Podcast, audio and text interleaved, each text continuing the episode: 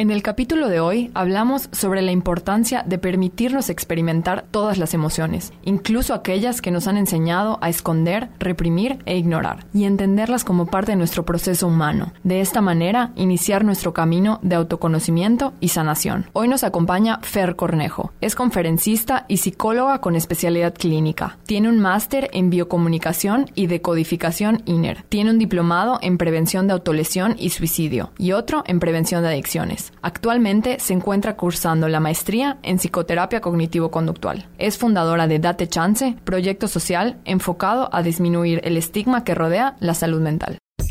Somos dos amigas, somos profesionistas y también imperfectas. Buscamos reconocer nuestra historia y nuestras emociones. Queremos desenvolver nuestros pensamientos y creencias limitantes. Para así poder entender desde dónde actuamos. Ampliar la mirada y comprender que somos más que un personaje limitado con el que hemos aprendido a vivir.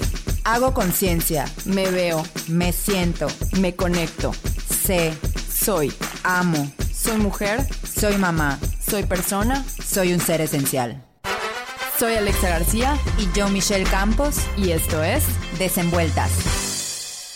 Hola a todos, bienvenidos hoy a un nuevo capítulo de Desenvueltas. Vamos a tener a una invitada pues muy importante para mí. Es una amiga con la que estudié un año la licenciatura en México hace ocho años. Obviamente cada una eh, regresó después de estudiar a sus diferentes ciudades y pues nos perdimos la pista en sentido de que no nos vimos durante eh, de manera presencial, pero estábamos al pendiente de nuestras redes sociales, etcétera. Y bueno, yo estoy muy contenta de, de tener a Fer aquí. Y el tema de hoy es la sanación, el tratar de ser una mejor versión de nosotros mismos, de ser mejores seres humanos. Yo me acordaba ayer de un maestro de la licenciatura que alguna vez en, en esas primeras clases donde pues presentan lo, de lo que se va a tratar la materia, una frase que puso que no se me olvida. Las enfermedades gritan lo que el alma calla. Y creo que es cierto, la enfermedad, cualquier tipo de enfermedad, ya sea física, emocional, espiritual, siempre es un reflejo de lo que ocurre dentro de nosotros. Esta relación cuerpo-mente se refleja en cómo nuestros temores, nuestras angustias o los sentimientos reprimidos tienen la capacidad de alterar nuestro organismo y su funcionamiento, ¿no? Entonces, creo que las generaciones pasadas no se cuestionaban mucho sus propios procesos, por algún motivo las generaciones actuales lo estamos haciendo, nos estamos enfocando en trabajar en nosotros mismos y creo que algo muy importante es no esperar a lo mejor a que ocurra el incidente catastrófico, la pérdida de algún familiar, una depresión muy fuerte, muy crónica para empezar a sanar. Creo que es un proceso que no es lineal, tampoco, no es como sano y ya está, es un proceso de todos los días, es un camino para toda la vida, pero qué padre poder iniciar en este proceso, aunque no necesariamente estemos sufriendo de una manera desgarradora, ¿no? Claro, a mí me parece un tema súper importante. Al final del día creo que todo se conecta con todo. Las emociones las sentimos físicamente, la tristeza literalmente te duele en el pecho, la ansiedad la puedes sentir en todo el cuerpo, la emoción, la felicidad la sientes en el estómago, también estoy muy emocionada de hablar con Fer y también de desenvolver un poquito estas veces que tenemos un encuentro con el insomnio y me la paso tan mal que no quiero volver a toparme con él. O tengo un encuentro con la ansiedad y es tan insoportable y se siente tan desagradable que no me gusta y no la quiero volver a ver, entonces la No me permito sentirla. Entonces, ¿cómo encontramos esa fuerza de encontrarnos otra vez con estas emociones que han sido tan desagradables en algún punto, ¿no? ¿Cómo les doy la bienvenida? ¿Cómo las invito a sentarse conmigo en vez de reprimirlas y hacer como si no estuvieran ahí. Entonces, bienvenida, Fer. Muchas, gracias, por estar acá. Ay, padre estar aquí con ustedes, la verdad. Me encanta hablar de este tema. Como les dije el otro día que, que platicamos, es parte de mi vocación, es lo que le da sentido a mi vida, este compartir. Realmente porque no hago más que compartir lo que sé, lo que he experimentado y lo que sé que funciona, ¿no? Porque lo apliqué en mí, porque lo aplico con pacientes y porque también alguien me enseñó ¿no? Toda esta sabiduría que me encanta. Oye, Fer, pues vamos a empezar por el principio, ahora sí que no hay de otra manera que decirlo. Tú tienes una cuenta eh, de redes sociales que se llama Date Chance. Ahorita que nos platiques un poquito qué es, me gustaría que nos platicaras tu proceso, cómo inicia, date chance, cuál es tu, tu testimonio, ¿no? Porque no solo has practicado todo este tema de la sanación en ti, y, sino que también en tu práctica profesional. Entonces, ¿cómo empieza? Pues mira, obviamente la historia detrás de Date Chance es una historia personal, porque de ahí surge toda esta inspiración y creatividad para poder transmitir un aprendizaje. Básicamente la historia detrás es, yo desde muy pequeña, desde los nueve años, eh, tuve, me diagnosticaron con trastornos de alimentación y depresión. Y a lo largo de mi vida, pues estos trastornos me acompañan junto con la ansiedad más de 14 años. Y pues obviamente fue un sinfín de sube y bajas de tratamientos, eh, de estar con un millón y sinfín de, de psicólogos, de médicos, de nutriólogos y no encontrar una salida, ¿no? Y mucho de no encontrar una salida surge por este paradigma que, que graban en mi mente de que era un problema que yo tenía que controlar y que nunca se me iba a quitar. Entonces, cuando tú vas a terapia pensando en eso, pues al final no es tan motivante, ¿no? Porque pues es una condena para ti saber que vas a vivir así toda tu vida. El tema de la depresión tampoco fue muy bien diagnosticado ni detectado y también yo, yo sentía que era algo con lo que iba a lidiar toda mi vida porque soy depresiva. Entonces esa etiqueta, ese sentir que iba a estar así toda mi vida, pues era como, pues poco motivante para mí para salir de esa situación. Entonces me, me, siento condenada de alguna manera para, para salir adelante porque pues no iba a tener otra, otro estilo de vida. ¿Y mm, qué pasa con la depresión cuando no se atiende correctamente, cuando se refuerzan este tipo de creencias, que se va haciendo tu estilo de vida? ¿no? te acostumbras lo normalizas. lo normalizas, te acostumbras a que ese estilo de vida, a que vivir así, pues es la única manera. Entonces, bueno, empiezas a normalizar conductas y todo lo demás. Em, pasan muchos años y mm, pues si tu entorno constantemente te reafirma el que tú no debes de estar mal porque ya llevas muchos años estando mal, ya fuiste muchas veces a terapia, ¿cómo es posible que no salgas de ahí? ¿Cómo es posible que sigas teniendo trastornos de alimentación? ¿Cómo es posible que, no? Entonces, cada vez que en situaciones muy específicas yo decía que estaba mal, sentía que no era válido, no eran válidas mis razones para estar mal, ¿no? Porque aparentemente lo tenía todo, ¿no? O tenía una buena vida. Entonces, era muy frustrante porque dices, ok, todos me dicen que tengo una buena vida y sí, sí la tengo, pero no se me quita esto que siento. Entonces al final, después de muchos años, eh, esta depresión se convierte en desesperanza profunda y empiezo a tener ideación suicida. ¿no? Entonces, de hecho tengo una conferencia testimonial que se llama Mi punto de partida, en donde cuento a detalle toda esta experiencia y eventos como muy específicos que fueron detonadores que me llevan a este punto de quiebre, ¿no? A este punto de partida, como yo le llamo. ¿Y qué pasa? Al final, a los 25 años, esa depresión eh, normalizada en mí y todas esas enfermedades físicas que empecé a tener, que no tenían una sola explicación clínica, porque iba al doctor y me decía, no tienes nada, no, tómate esto y se te va a quitar, pero lo curioso es que nunca nadie me dijo, puede ser emocional, ¿no? Ni siquiera me mencionaron, a lo mejor estás muy estresada, nunca lo relacionaron con algo emocional. Pero ¿qué pasa? Cuando reprimes tanto el cuerpo, empieza a colapsar y eso fue lo que me empezó a pasar a mí. Distintas áreas de mi vida empiezan a colapsar, mi relación de pareja de muchos años, que de hecho conociste tú a, a esta persona, se derrumba y era una de las relaciones como muy, muy significativas en ese momento para mí. Eh, la relación con mis papás también colapsa, renuncio a un trabajo muy bueno que me daba de alguna manera este estatus de, bueno, mucho estatus, éxito, reconocimiento, dinero, una muy buena paga para el nivel laboral en el que yo estaba.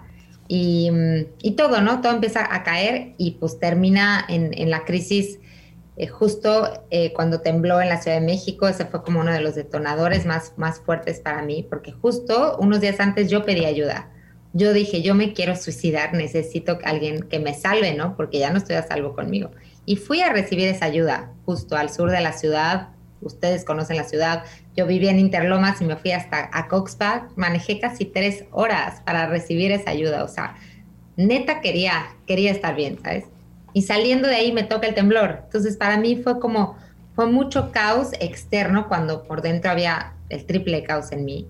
Para no hacerles la historia más larga, pues tengo un intento de suicidio cercano a, a, esa, a esa cita que tuve y termino en el hospital una semana, eh, gracias a Dios sin, con ningún daño irreversible, pero sí daño hepático, daño en los pulmones, daño o en muchas partes del cuerpo, ¿no? Entonces, además de todas las enfermedades que ya tenía.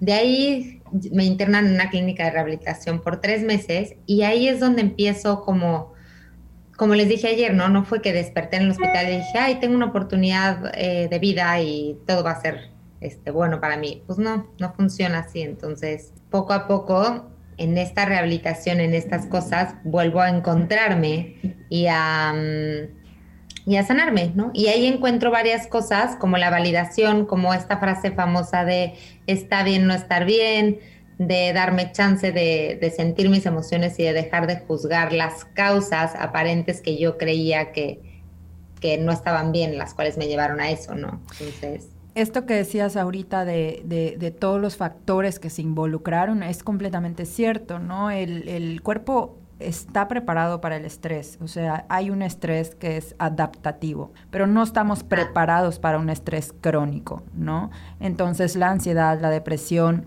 empieza a, manifestarse de manera física. Y, ahorita estamos hablando de enfermedades que, pueden ser bueno, hay personas, y tú justo lo decías ayer, yo ya a cualquier enfermedad le, pongo un, un, tema emocional, ¿no? Pero podemos verlo en nos hinchamos, bajamos nuestras defensas, nos empiezan a dar enfermedades de colon, tensión muscular, dolores de espalda, dolor de cabeza. O sea, no es únicamente como irnos al extremo, sino empieza así, ¿no? De manera muy sutil que no lo vemos. Entonces, ahora sí, vamos a, platicar porque a lo mejor y, los que nos escuchan no saben o no han escuchado lo que es la autosanación, que finalmente es de lo que vamos a hablar.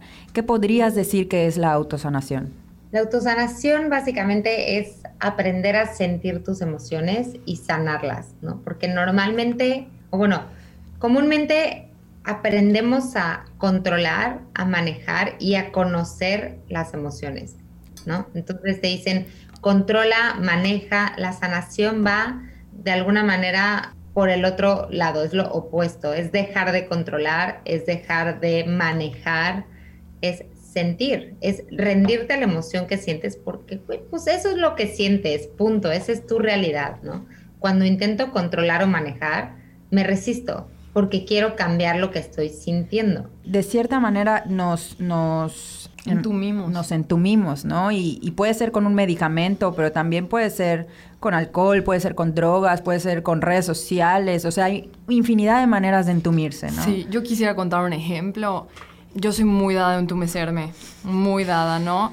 Desde chica a lo mejor y cuando empecé de adolescente y era con el alcohol, luego más grande me volví súper evitativa, evitativa de los conflictos y pues al evadir conflictos evades emociones, ¿no? Y, y a lo mejor y no solo era emocionalmente, sino físicamente también. Si tenía insomnio, me tomaba algo para dormir. O si me dolía la cabeza, me tomaba rápido una pastilla, ¿no? no me permitía sentir absolutamente nada. Un doctor igual terminó diciéndome de que pues tu temperamento a lo mejor ya es genético, tómate esta pastilla diario y te va, vas a estar más contenta. Y pues sí, me, o sea, me tomé, me tomé la pastilla, pero estuve entumida y últimamente ya que dejé pues esa pastilla, he tenido mucha claridad en, en todo, ¿no? Mucho autoconocimiento, ¿no? Entonces, a lo mejor y, y, no pasa nada si sientes ese enojo tan grande en tu cuerpo, ¿no? Yo me digo a mí misma, no pasa nada si te enojas tanto, pues siéntelo. De todos modos, ya tienes la conciencia de que tu enojo es irracional. Entonces vamos a sentir el enojo porque automáticamente era, oye, es que, es que estoy muy enojada todo el tiempo, pastilla. O si estoy muy ansiosa, pastilla.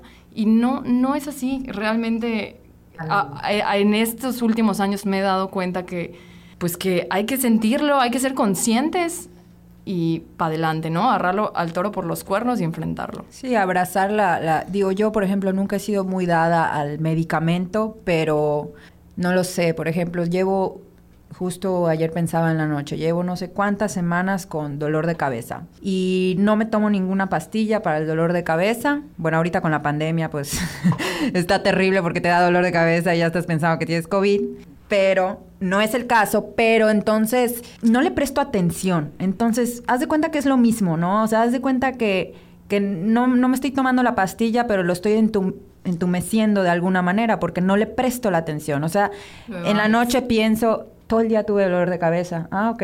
O sea, ni, ni en cuenta, ¿no? Ni, ni me... No cuestionas. Exacto, no lo cuestiono, no lo discuto, no nada. Yo no me considero ni a favor ni en contra, para nada. Hoy no tomo absolutamente ningún medicamento, pero algo que no puedo dejar de reconocer es que si no hubiera sido por los medicamentos que yo tomé en la clínica, yo no sé si estuviera aquí. Porque si hay un punto, sobre todo en casos específicos como la depresión, en donde hay que, no hay que dejar de ver que hay un órgano enfermo, es el cerebro. El cerebro es un órgano, el cerebro se puede enfermar, así como se enferma el estómago, los pulmones, el corazón. Ok, que fue, desde mi punto de vista, se enfermó por toda la represión emocional que yo llevaba cargando de tantos años, ¿sí? Pero una vez que ya está enfermo, cuando una persona está completamente desesperanzada y una depresión tan profunda que no te puedes parar de la cama porque no te puedes parar de la cama y lo único que quieres es morirte, pues el medicamento es una muy buena opción, la verdad, porque el medicamento hace que físicamente te sientas bien. Entonces, cuando te sientes físicamente bien, es mucho más fácil absorber la información que te da un terapeuta, un psiquiatra, un guía espiritual, lo que quieras. Justo esto que decías es súper importante, ¿no? Y, lo platicábamos, eh, Alexa y yo. No es la pastilla, es la pastilla y todo lo demás con la que tiene que con lo que tiene que ir acompañado la pastilla, punto. O sea, la pastilla no es mala. No va sola. No, y va acompañada, eso es algo muy cierto. Tiene que ir acompañada en terapia. Totalmente. Lo que sí pudiera no estar de acuerdo es justo, me tomo la pastilla para dejar de sentir o para, no, es como me tomo la pastilla para beneficiar en paralelo a todo el trabajo que estoy haciendo, para eventualmente poder dejar de tomarme una pastilla, ¿no? Y lo que mencionaban de los pensamientos es 100% cierto, o sea, un pensamiento tiene una energía impresionante en nuestro cuerpo de entrada porque siempre va ligado a una emoción. Entonces no puedes pensar algo sin estar sintiendo algo en ese momento. Aunque pienses que no te está creando ninguna emoción, sí lo está haciendo no la estás detectando, pero siempre es una ley, un pensamiento genera una emoción. Sí, si cambiamos esos pensamientos, entonces podemos empezar este proceso de sanación emocional, ¿no? Y, y, esto de los pensamientos, o sea, qué tan fuerte es un pensamiento, ¿no? Seguro muchas de las personas que nos han escuchado en la pandemia han convivido con alguien que salió positivo en COVID y no tenías ningún síntoma y en ese momento te duele la cabeza, te empieza a dar todo porque es un pensamiento, o sea, porque ya estás sugestionada a, yo creo que es el ejemplo como más claro, ¿no? Y también creo que todo esto tiene una base científica. Totalmente, o sea, la manera en la que piensas, creas e interpretas también, ¿no? O sea, todo está como junto con pegado al final, porque cada pensamiento viene también de una interpretación que tú estás haciendo de un contexto. Entonces, de ahí también la importancia, como en Date Chance menciono mucho, de cuestionar mis pensamientos y cuestionar mis interpretaciones, porque luego pensamos que un pensamiento crea una realidad y que esa realidad es la totalidad, y no es cierto. Ese es como el autoengaño que luego un pensamiento te cuenta, o la historia que el pensamiento te cuenta. Esto es lo único. Cuando cuestionas, te abres a observar infinitas posibilidades ante una misma situación, infinitas maneras de pensar ante una misma situación, por ende, infinitas maneras de sentir ante una situación. Y lo que mencionabas de, de esta parte científica, sobre todo en las emociones, gracias a Dios hoy en día hay muchísimo más contenido de esto, de cómo científicamente está comprobado que las enfermedades tienen una raíz emocional, que, que tus problemas, tanto físicos como emocionales, igual, y es por la vibración energética que, que, tiene el cuerpo cuando genera una sola emoción, porque al final las emociones se, se, crean a través de descargas químicas y eléctricas en el cerebro y eso sí o sí es energía, no tiene otra palabra. Y nos perdimos un, un ratito en estos... Em, métodos como muy tradicionales que se aplicaban, justo ayer lo decías, ¿no? Hace años atrás, por ejemplo, la medicina tradicional china se, se utiliza hace miles de años y nos perdimos un ratito en, en estas prácticas porque decidimos ser como más racionales, ¿no? Como más científicos. O sea, no, a ver, es la medicina. Esto que me estás diciendo es completamente mágico, supersticioso. Y hoy por hoy están regresando todas estas prácticas que parecerían modernas, nuevas, pero en realidad son antiquísimas, ¿no?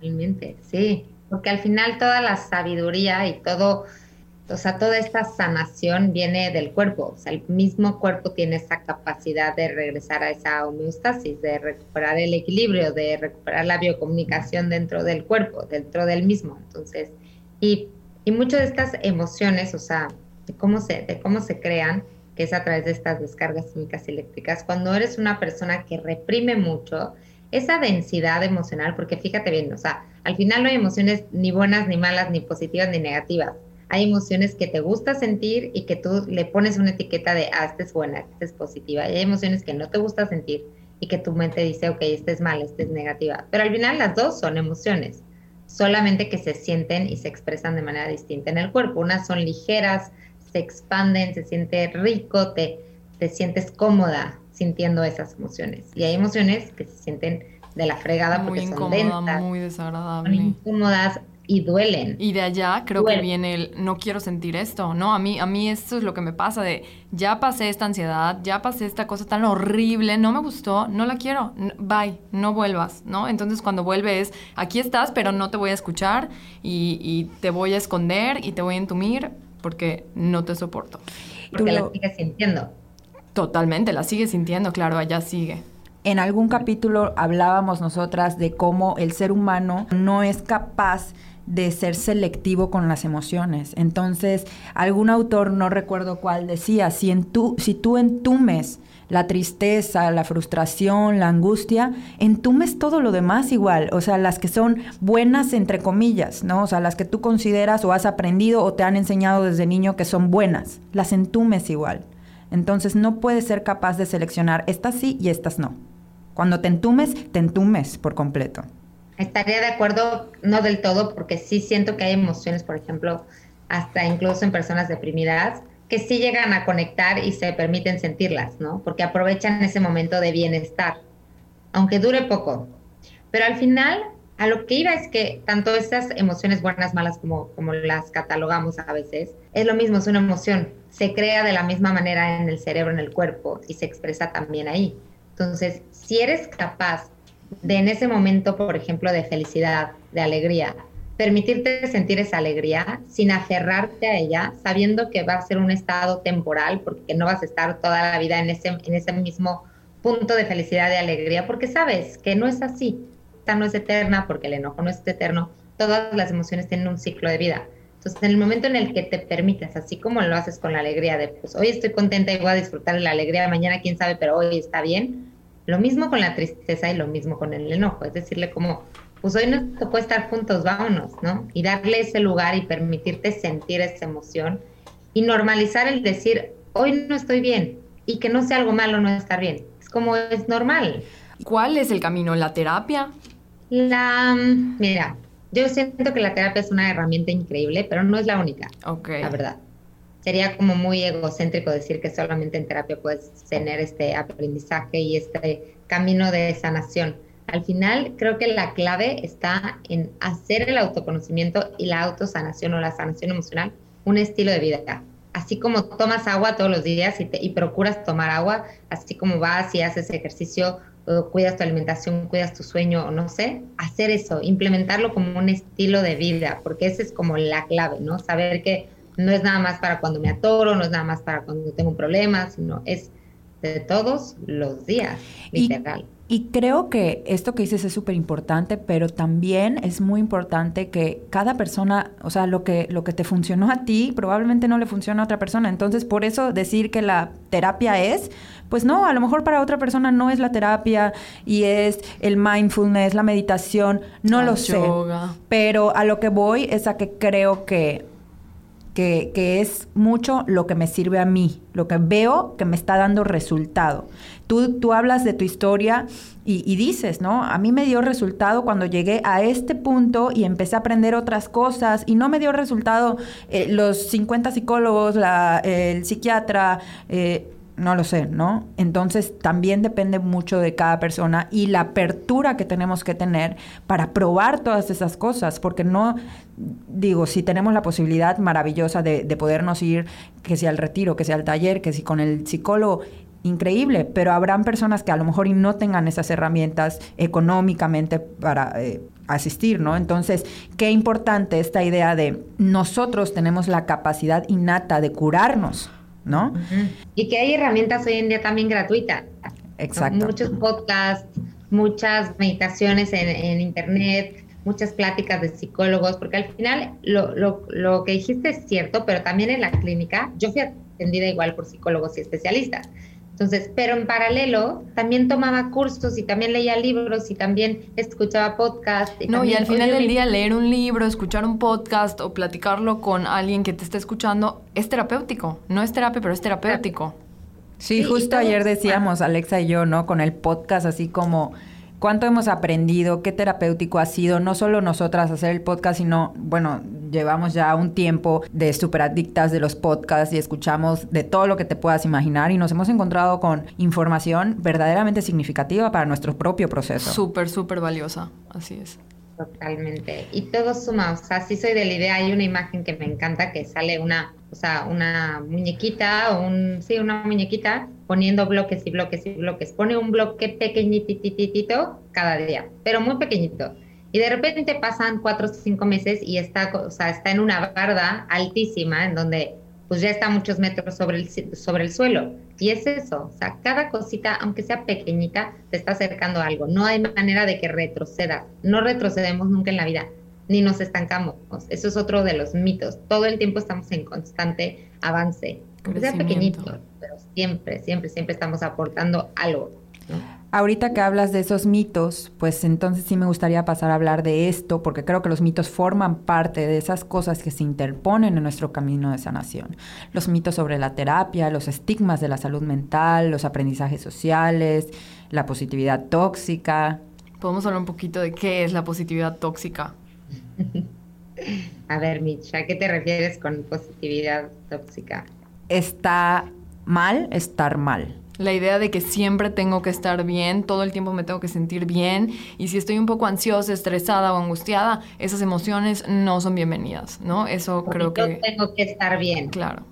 ¿Por qué estoy mal? ¿Por qué? O sea, esto que decías que, a ti te pasaba y la gente verdaderamente lo hemos normalizado. No es que queramos hacerle daño a las personas, pero sí, pero ¿por qué estás triste? Si tú estás guapa, tienes trabajo, tienes pareja, tu familia te adora y entonces te empiezas a decir, híjole, estoy mal, estoy mal por sentirme así, ¿no? Y creo que el mito más grande ahí, o el estigma o paradigma que, que hay un poco de los dos, a ver, antes que hablar de estigma y paradigma, me gustaría para quien no sepa, el estigma es algo que socialmente no está bien visto, no es aceptado, como estar mal muchas veces, o como ir a terapia, o como, no sé, muchas cosas que la sociedad tacha como algo malo o como un no deberías. Y el paradigma es una creencia sumamente arraigada en la mente de una persona que tiene tanto poder que crea una realidad en su vida, como por ejemplo, a mí me dijeron, tú no vas a quitarte los trastornos de alimentación, los vas a aprender a controlar. Me lo repitieron tantas veces y me conté esa historia a mí misma que cree esa realidad. Cuando rompen ese paradigma en mí, me doy cuenta de la posibilidad tan grande de, poder vivir distintos, de manera distinta, porque sí, sí se quitan.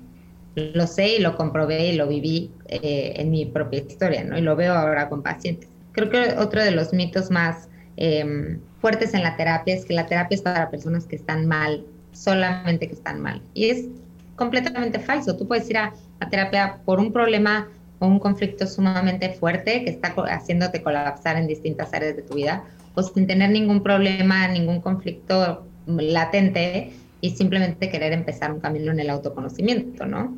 O aprender herramientas para sanar o sentir o conocer emociones. Porque muchas veces es como, es que, no sé, siento tristeza, pero enojo, pero, eh, pero rabia, pero a ver, aprendamos a nombrar qué, cómo se llama eso que siento y en qué parte de mi cuerpo está. También para yo saber que cuando siento eso, ah, ya sé que estoy frustrado. Exacto, fíjate que nosotros a los papás en Tiny siempre les decimos, ¿no? Esa es la importancia de, de, reconocer y normalizar todas las emociones en casa. ¿Qué pasa con un niño que no se le permitió sentirse frustrado o expresar que se sentía frustrado? Es un adulto que crece y que no sabe que se está sintiendo frustrado cuando le está pasando. ¿No? Y esto que dices de, o sea, lo que crees, creas, punto. O sea, yo soy fiel creyente de esta frase, lo que crees, creas. Fíjate que a mí hace algún tiempo me pasó que, bueno, me mudé y me mudé en a un espacio en donde iba a estar yo mucho más tiempo con mi mamá, o sea, era un proceso nuevo y diferente para nosotras, ¿no? Y entonces tomamos la decisión de ir a terapia juntas. Y cuando lo platiqué con algunas personas me decían, pero, pero ¿están mal? ¿Están mal tú y tu mamá? No, o sea... Al contrario. Al contrario, estamos súper bien y, y, este proceso terapéutico que estamos tomando es porque, digo, queremos prevenir, a ver, vamos a vivir juntas em, un proceso diferente, nuevo para nosotras y lo queremos poder compartir, lo queremos poder trabajar, si queremos prevenir, a ver, no me quiero agarrar del chongo con mi mamá todos los días, pero no es que estemos mal, ¿no? Y hay esta idea de vas a terapia porque estás mal. Yo a mis clientes les, les digo, tú eres quien decide qué, tan, qué tanto me necesitas o qué tanto no. O sea, yo no te voy a decir a ti. Además, creo que la terapia igual es muy preventiva. O sea, antes de llegar a ese lugar de frustración, ansiedad, de ese problema, el autoconocimiento previo que te da la terapia te da las herramientas para afrontar esos problemas. ¿No? Hasta la terapia de, de, pareja, o sea, es preventiva, ¿no? Antes de que empiece, antes de que empiecen los problemas, vamos a, a conocer esta relación. Un lugar crítico. Sí, y viene también como de justo de dentro de estos mitos sociales o paradigmas, creencias que refuerza la sociedad de, ok, de entrada para ir a terapia, pues sí tienes que estar muy mal, ¿no? Lo cual es falso y sabemos que es un mito. Y el otro lo que mencionaban hace rato sobre las emociones y las razones por las cuales estoy mal o bien, ¿no? Porque justo empezamos a hacer como sociedad una lista de cosas como si existiera, de si tienes esto, tú no tienes permitido sentirte bien o mal, ¿no? Cuando, ¿quién dice, no? O sea, ¿dónde dice que yo no me puedo sentir mal por esto? Ni modo, es la realidad, ¿no? ¿Por qué estás traumada con tu cuerpo si estás flaca? Pues porque estoy traumada, o sea, no está ligado, entendamos que no está ligado el, una cosa con la otra. No tengo que, si tengo un cuerpo delgado o socialmente que encaje en un estereotipo, no tengo por qué entonces no sentir eso que siento. Lo siento porque al final, tanto en la depresión como en las adicciones, como en lo que sea, no necesitas una excusa para sentir eso, simplemente lo sientes, pues lo sientes, así es, ni modo, ¿no? Es como normaliza lo que sientes y deja de, de buscar querer cambiarlo, porque al final, cuando regresas a esa lista de cosas, oye, pero tienes pareja, oye, pero estás flaca, oye, pero tiene, o sea, al final no fue causado por tener o no tener eso, sino por una represión emocional durísima. Esa es la raíz de todo el relajo, literal, la represión. Y fíjate que, bueno, yo, yo me acordaba ahorita que estabas hablando de esto, del, de, lo que dicen de la terapia, que tienes que llegar cuando estás en un punto de quiebre terrible. Un tweet que leí y que reposteé y contesté que no estaba de acuerdo porque alguien puso un comentario, pues yo creo muy poco pensado del estilo ay, esa pareja que está yendo a terapia y ni siquiera están casados, ¿para qué se casan o para qué continúan, no? Y yo decía, qué enriquecedor que una pareja que no se ha casado, que probablemente quiera hacerlo, no lo sé, no tengo idea de qué pareja están hablando, eh, pudiera empezar este proceso, ¿no? Porque sí, como dice Alexa, previenes mucho, previenes mucho y te conoces muchísimo. Bueno, yo empecé mi, mi proceso terapéutico, lo he dicho en otros capítulos, de 10 años en adelante, ya ni sé cuántos, y sigo, o sea, tampoco es como, ah, ya, ya estuvo, o sea, todos los días me despierto y aprendo algo nuevo de mí, cada vez que voy con mi terapeuta, me abro a nuevas posibilidades, a nuevas perspectivas, a nuevas formas de ver las cosas. Entonces no se acaba, ¿no? O sea, a, mí me encanta esta pregunta en terapia de, ok, ¿y, ¿y cuándo voy a estar bien? ¿Qué es estar bien, primero que nada, no? O sea, ¿qué es estar bien? Si estar bien es nunca sentir tristeza, probablemente nunca, o sea, siempre va a haber tristeza de por medio. Literal, porque más digo, otro de los grandes mitos en terapia es este, ¿no? Voy a terapia para dejar de sentir lo que siento. A ver, no, la terapia no te va a hacer dejar de sentir, porque todas esas emociones, tú imagínate que llegas a esta tierra así cuando eres un bebé, con un paquetito lleno de emociones, ¿ok? Y, y en este paquetito están todas las emociones que existen y que puedes experimentar bueno, ese mismo paquetito va a estar dentro de ti hasta que te mueras. ¿Qué pasa? O sea, ¿por qué sí sirve la autosanación y por qué todo? Porque como les dije, la emoción tiene un ciclo de vida, ¿no? Cada emoción trae un aprendizaje detrás para ti, una experiencia. Tú creas una experiencia para experimentar esa emoción y aprender algo y sanar. la autosanación al final no es dejo de sentir las emociones que no me gustan sentir, sino que paso más tiempo, soy capaz de pasar más tiempo en esas emociones ligeras, como la, como la certeza, la inspiración, la creatividad, la paz, la armonía, la felicidad, la alegría, la compasión, la empatía, ¿no? O sea, soy, paso más tiempo de mi vida en, esas, en, esa, en ese lugar, ¿no? En esas emociones. Pero eso no quiere decir que no vas a contactar con esas que no te gustan. ¿Qué, ¿Cuál es el cambio? La frecuencia y la intensidad. Y lo observas, ¿no? después de varias sesiones en terapia o de estar en un camino de autoconocimiento y todo, situaciones que antes te enojaban muchísimo, te enojan menos. No quiere decir que no te enojen, te enojan menos. Y el número de veces por las cuales te enojas por esa misma razón, antes era cinco veces a la semana y de repente ya nada más es una y de repente pasaron seis meses y hace mucho no me enojaba por esto. Y así, ese es como, ese es, ese es un, como yo le digo a mis pacientes, esa es una forma más genuina y real de vivir tu vida, porque no hay totalidades, ¿no? Entonces, tienes que estar abierto y conciliado con la idea de que vas a seguir experimentando esas emociones que no te gustan. Entre más las sanes, menor intensidad y menor frecuencia. Pero no quiere decir que por ir a terapia vas a dejar de ser una persona que se enoja. Pues no, eres un ser humano y las vas a sentir hasta que te mueras. O sea, es como deal with it. Esa es la realidad y está padre ser esa realidad también. Totalmente. Oye, Fer, y ya pasando un poquito como decíamos antes, a lo mejor y no todas las personas tienen el acceso a la terapia o lo que sea. Entonces, ¿nos puedes dejar herramientas prácticas? Primero, bueno, a mí me encanta empezar por los niños, porque a lo mejor y nosotras ya estamos pues muy caminadas y lo tenemos que trabajar mucho más, pero estas personitas frescas que están en el planeta con así limpias y nada. Contaminadas. Exacto, poco contaminadas, que nosotros vamos a llegar a enseñarles esto. ¿Cómo podemos partir de enseñarle a los niños la autosanación? Pues mira, creo que el primer paso sería enseñarles a detectar la emoción en su cuerpo, ¿no? Saber qué sientes, ¿no? A lo mejor ya tiene un concepto de una emoción. Estoy triste o estoy enojado. ¿En qué parte de tu cuerpo está la tristeza? Aquí, ok, abrázala. Es parte de ti, ¿no? Como no hacerlo sentir mal por lo que siente y en donde lo siente. Es como enseñarle a conectar con esa emoción en su cuerpo y, decirle, hacerle tener la certeza de que esa emoción eventualmente se va a ir, no va a ser para siempre, pero que entre más la abrace y entre más se permita sentir eso, como que más fácil va a ser para él, ¿no? Asimilarla como algo normal, como parte de su vida. Después decirle, oye, ¿cómo va? ¿Cómo va la tristeza? ¿Sigue contigo? No, ya se fue. Ah, ok, qué padre. ¿Cómo te sientes ahora? ¿No? O decirle cualquier otra cosa. Pero al final creo que mucho de lo que nos pasó a nosotras era, es que porque lloras, eres una maleducada eres una malcriada, tú no deberías y no sé qué. Y entonces obviamente un niño dice, ok, reprime, reprime, reprime. Ni de chiste lo puedes experimentar, bloquea, ¿no? Haz como si no existe. ¿No? O me enojo y está mal enojarme. No, pues a ver, ¿te quieres enojar? ¿En qué parte de tu cuerpo está el enojo? Cuéntame, en la panza. Ok, pues siente ese enojo.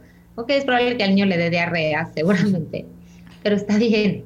Está mejor a que cree una creencia en su cerebro de que está mal, que se enoje. ¿Qué necesitas hacer? ¿Quieres gritar? Vamos a gritar y gritas con él, ¿no? Que se salga el enojo, pero que lo experimente como una experiencia que sea su mayor beneficio. Claro, siempre. creo que es importante ofrecerles opciones, ¿no? ¿Estás enojado? Ok, va, vamos a sentirlo y qué vamos a hacer con ese enojo, ¿no? A lo mejor y no, no le puedes pegar a tu hermanito, pues no me puedes morder, pero ¿qué sí podemos hacer? ¿Podemos gritar juntos? Sí, podemos pues pegarle a una almohada, sí. Yo inclusive estoy sacándole enojo ahí. Sí, yo inclusive eh, cuando José Andrés estaba un poquito más chico, tenía como que este enojo, enojo, enojo y, y fuimos y le dije, vamos a comprar una almohada, la vamos a hacer y la se va a llamar, como él dijo que se iba a llamar Henry, entonces era Henry, la almohada del enojo. Entonces cada vez que estaba enojado iba con Henry y aplastaba a Henry y le pegaba a Henry, hasta que al final fue, no mamá, pobre Henry. pero, pero o sea, fue en algún punto algo que ayudó a, canalizar ese enojo, ¿no? Vamos a, sí, el enojo está bien, es válido. Ahora, ¿qué vamos a hacer con él? ¿No? ¿Qué vamos a hacer con esta emoción? Hay algo muy importante ahí, que también no se, o sea, no se trata de llevarlo al otro extremo, ¿no? En donde, ah, ok, ya lo sentiste, ahora te premio por eso. Ah, no, ah, no, claro. No, normalizarlo, porque al final no, no premias a tu hijo cuando te dice me duele la panza. Claro, totalmente. Como es algo normalizado. Y tú como adulto, como padre, como madre, también tienes que empezar a integrar esa realidad en tu vida, porque si el, si el niño está viendo que tú normalizas las emociones en él, pero no en ti, va a haber una incongruencia. Y aunque el niño no sepa que eso es incongruente, lo percibe, porque energéticamente se huele, se siente, se ve, ¿sabes? O sea, el lenguaje no verbal a veces comunica mucho más que las palabras. Claro, viene lo que decíamos, creo que lo hemos dicho en otros podcasts de todo empieza de ti. Si vas a estar muy enojada, tu hijo se está viendo enojada, ¿cómo vas a actuar ante ese enojo? Porque él te está viendo y está aprendiendo. O si estás triste y claramente te está viendo triste por alguna situación, ¿cómo, cómo se lo vas a enseñar, no? Porque todo el tiempo nos están viendo. Totalmente. Y no es lo mismo decir, estoy triste, pero no pasa nada y hay que seguir y bloqueas esa emoción a decirle, estoy triste, me abrazas, necesito un abrazo, ¿no? Como normalizar esa emoción. O estoy llorando, pero está bien que llore, está bien que lloremos, ¿no? Y como hacerlo normal.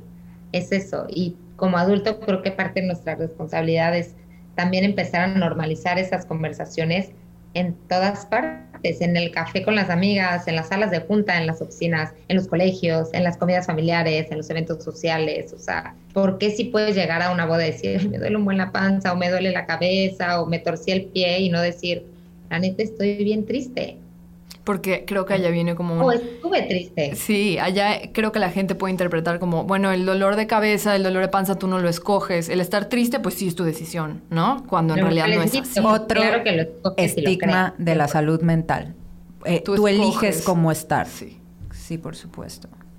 O sea, creo que sí puedes elegir qué hacer con lo que sientes, pero lo que sientes no siempre vas a tener el control, ¿no? O sea, bueno, no sé qué opinas tú, Fer, de qué tanto control puedes tener de lo que sientes. En el momento en el que lo sientes, o sea, de crear esa emoción, a lo mejor cuando no tienes detectada como este quizá pensamiento detonador. Exacto, yo, pues yo creo que va por ahí. Control, pero una vez que empieces, por eso también la importancia a veces en terapia de, que, que, la persona vea cómo funciona su, su proceso cerebro, cognitivo. ¿no? Cómo, vivo algo, lo estoy interpretando, que muchas veces el conflicto inicia por la interpretación que le doy a lo que estoy viviendo, porque de ahí esa interpretación pues te va a hacer sentir algo. Entonces, aprender también a, ver esta parte, porque como repetí, como dije hace rato, no todo es una totalidad, hay una posibilidad distinta a vivir lo que estás viviendo, sin dejar de validar esta emoción, porque es como, ok, siento tristeza por esto, ¿no? Y me permito estar triste, me permito sentirlo y sanarlo en mi cuerpo. Si necesito llorar, pues lloro, si necesito adoptar una postura, gritar, lo que sea. Pero al final, también porque por algo tenemos una razón, un, pensamiento, un cerebro que nos ayuda a esta parte racional, porque la racionalidad también es tu aliado, utilízala para ver qué interpretaciones estoy haciendo y qué interpretaciones puedo cambiar cuestionando mis creencias, porque un pensamiento o una interpretación también está muy ligado a tus creencias, a tu sistema de creencias que fuiste formando en la vida, ¿no? Tu desarrollo. Entonces, cuando te atreves a cuestionar esas creencias, eres capaz de interpretar de manera distinta, como muy claro, como el ejemplo que les di hace rato. Yo pensaba que toda la vida iba a controlar eso y que nunca se me iba a quitar. Cuando de, literal cuestioné ese pensamiento y lo cambié por completo, mi realidad es distinta. Hoy no me identifico para nada con ese tipo de pensamiento. Incluso cuando pacientes me dicen, es que ya sé que esto es algo que tengo que controlar, es como, perdón, pero no.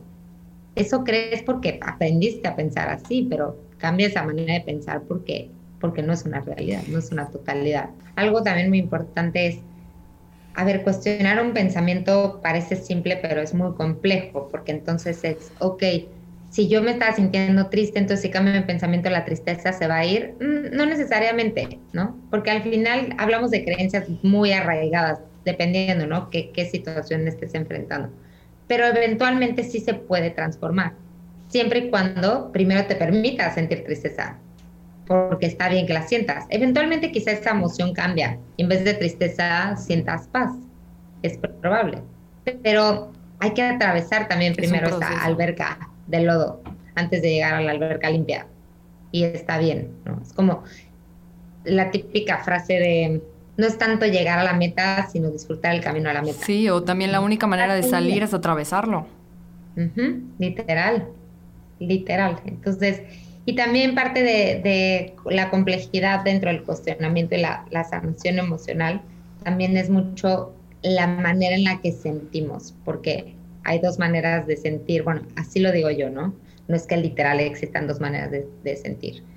Es como yo lo explico. Uno, lo sientes desde la víctima y el drama, que es mucho desde la mente, ¿no? Conecté con la tristeza y entonces en automático voy a mi mente para que me traiga eh, recuerdos, canciones, situaciones más dolorosas, ¿no? Para sentir esa tristeza. Claro, sí. Al final, no estás sanando una emoción, la estás reforzando, porque todos esos recuerdos, víctimas de pobre de mí, es que yo sufrí un buen, es que mis papás, es que mi novio, es que mi pareja, es que mis hijos me hacen, ¿no? Todo, ese diálogo que, que, empieza, al que le ponemos play, lo único que hace es reforzar esa manera de sentir y de pensar en tu cerebro.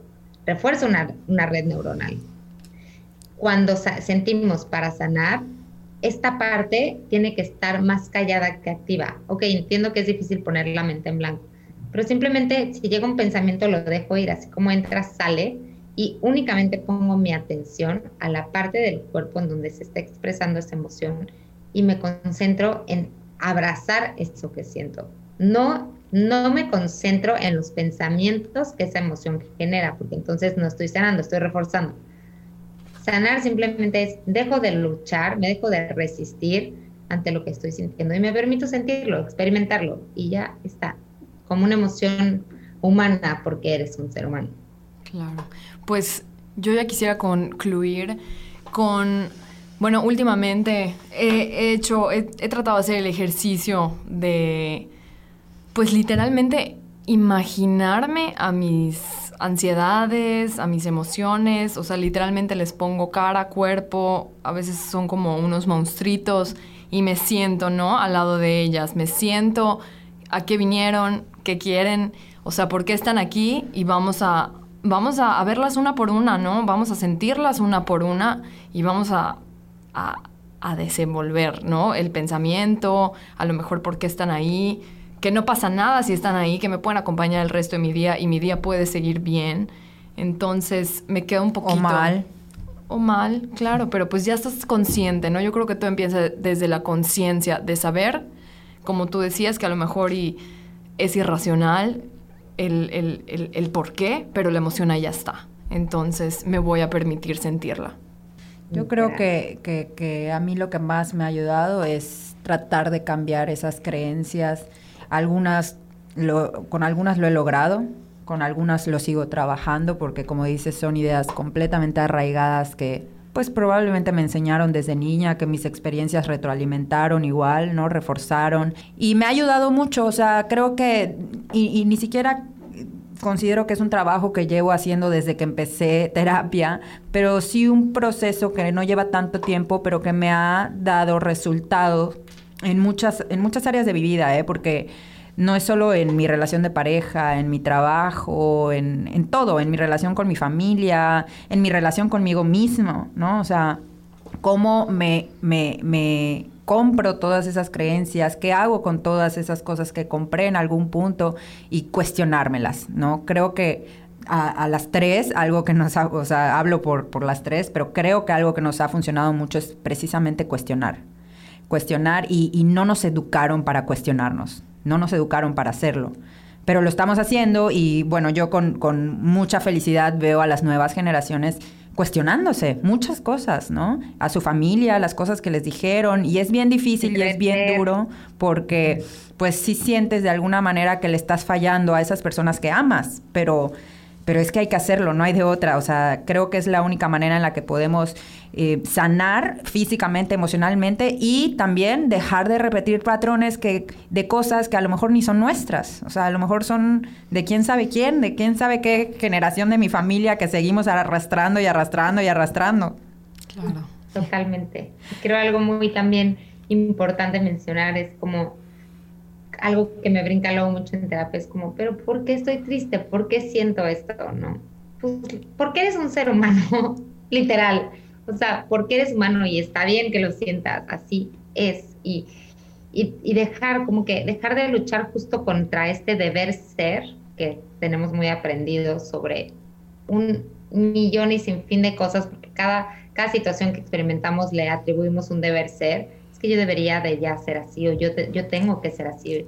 ¿Quién dice, no? O sea, empezar a cuestionarte tus propios deber ser ante cada situación que enfrentas, ¿no? Sobre todo las que generan este conflicto emocional y soltar fluir con esa emoción que tienes. Es parte de ti, no, no la puedes negar porque está dentro de ti. Puedes no darle atención, que es lo que hacemos, ¿no? Y nos distraemos en otra cosa. Pero al final la emoción está ahí, entonces... Algo general. Tarde temprano la vas a tener que voltear a ver, mejor hacerlo cada vez que llegue. Claro. Pues Fer, muchísimas gracias. Nos encantó que nos compartieras. Muchísimas gracias, amiga. Te extraño mucho. Estoy muy feliz de haber tenido este capítulo contigo, de verte.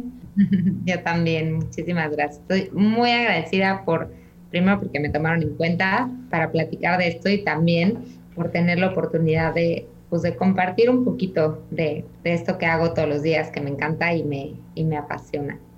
Sí, muchísimas gracias a todos por escucharnos. Eh, nos vemos el siguiente miércoles. Les vamos a dejar en las redes sociales la cuenta de Date Chance para que sigan más del trabajo de Fer. Ella da terapia igual en línea por si alguien está interesado. Ella está en Cancún, pero no importa porque puede atender a quien quieran. Muchísimas gracias. Nos vemos el próximo miércoles. Hasta luego.